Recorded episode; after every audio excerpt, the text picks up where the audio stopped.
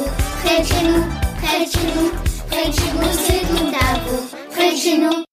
Bonjour, bienvenue dans notre émission. Près de chez nous. Cette émission, elle sera animée par moi, Danilo. Léa, c'est moi. Et moi, c'est Louis. Léa, tu peux présenter pour notre éditeur la rue d'aujourd'hui.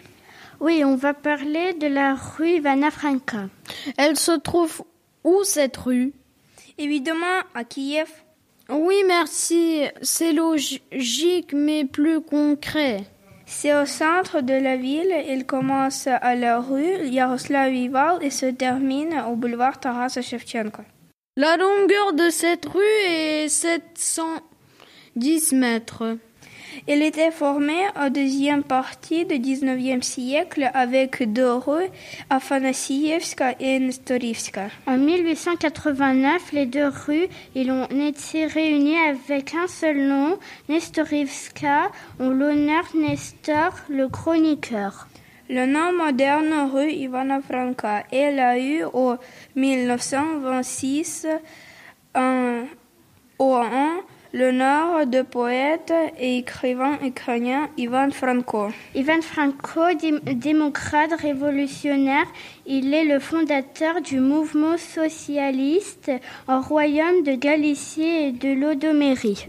Avec Taras Shevchenko, il est l'un des autres les plus influents euh, de la littérature euh, et de la pensée politique ukrainienne euh, en cours du 19e siècle et 20e siècle. Alors Ivan Franco, très respect en Ukraine Oui, parce qu'il n'y a pas euh, que des rues euh, qui portent son nom.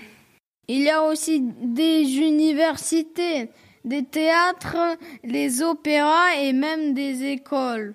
Mais revenons sur la rue. Est-ce qu'il y a encore quelque chose d'intéressant sur cette rue Oui, ministère euh, de la culture euh, de l'Ukraine.